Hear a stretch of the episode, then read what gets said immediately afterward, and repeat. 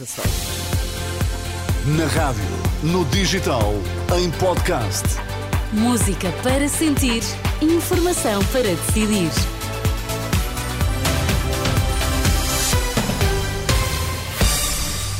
Notícias das três, Vítor, o que temos agora em destaque? Sindicatos franceses apelam à suspensão dos bloqueios de agricultores. Dívida pública, Medina diz que Portugal vai poupar mais de 3 mil milhões em juros. Informação para decidir na Renascença com Vítor Mesquita.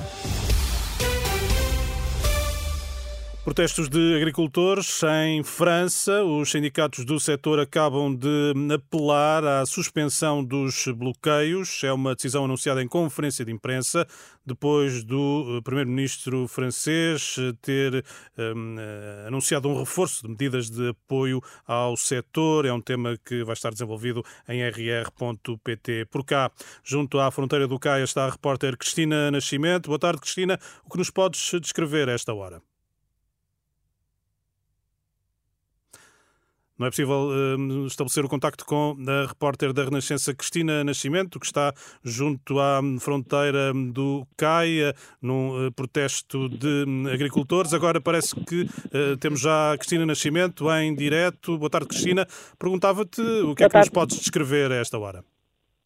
Bom, é um cenário que se prolonga há oito horas. É o bloqueio total da, da, do acesso à fronteira entre, com Espanha, nos dois sentidos.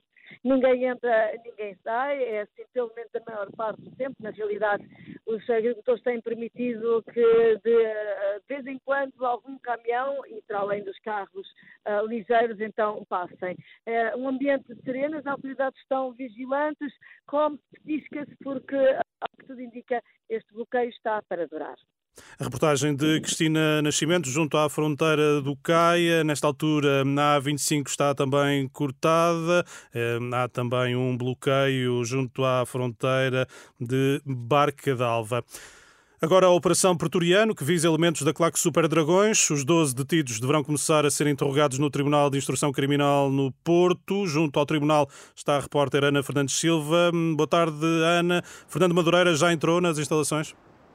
Boa tarde, Vitor. Fernando Madureira e a esposa, Susana Madureira, já chegaram aqui ao Tribunal de Instrução Criminal do Porto e continua aqui um forte aparato policial e dezenas de adeptos do Futebol Clube do Porto a demonstrarem o apoio aos detidos que vão ser hoje ouvidos. Os restantes 10 detidos ainda não chegaram, segundo a informação que obtive por parte da PSP, irão chegar num autocarro.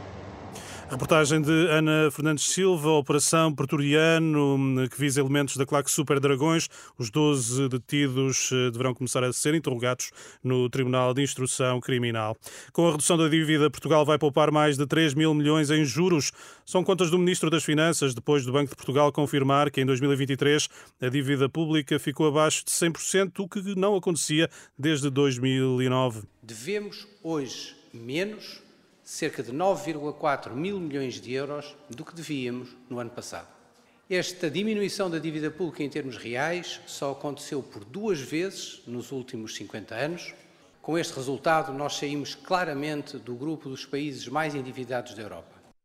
Fernando Medina a sublinhar que Portugal já não é um dos países mais endividados da Europa. As tascas, as tabernas, os bailaricos nas coletividades, a cidade que Lisboa hum, já foi, está retratada na exposição que inaugura hoje no Museu de Lisboa. O pavilhão preto do Palácio Pimenta acolhe a mostra Lisboa Frágil, que reúne o olhar que o fotógrafo Luís Pavão foi registando ao longo dos anos. Eu andei sempre atrás das pessoas. O que me interessava era encontrar os mundos que eram menos conhecidos, Portanto, eu andava pelas ruas, metia o nariz nas coletividades, entrava nas escadas, ia aos bares. Portanto, era sempre uma descoberta e às vezes um bocadinho penosa, porque nem sempre era bem recebido. Desconfiavam de alguém que andasse de câmara.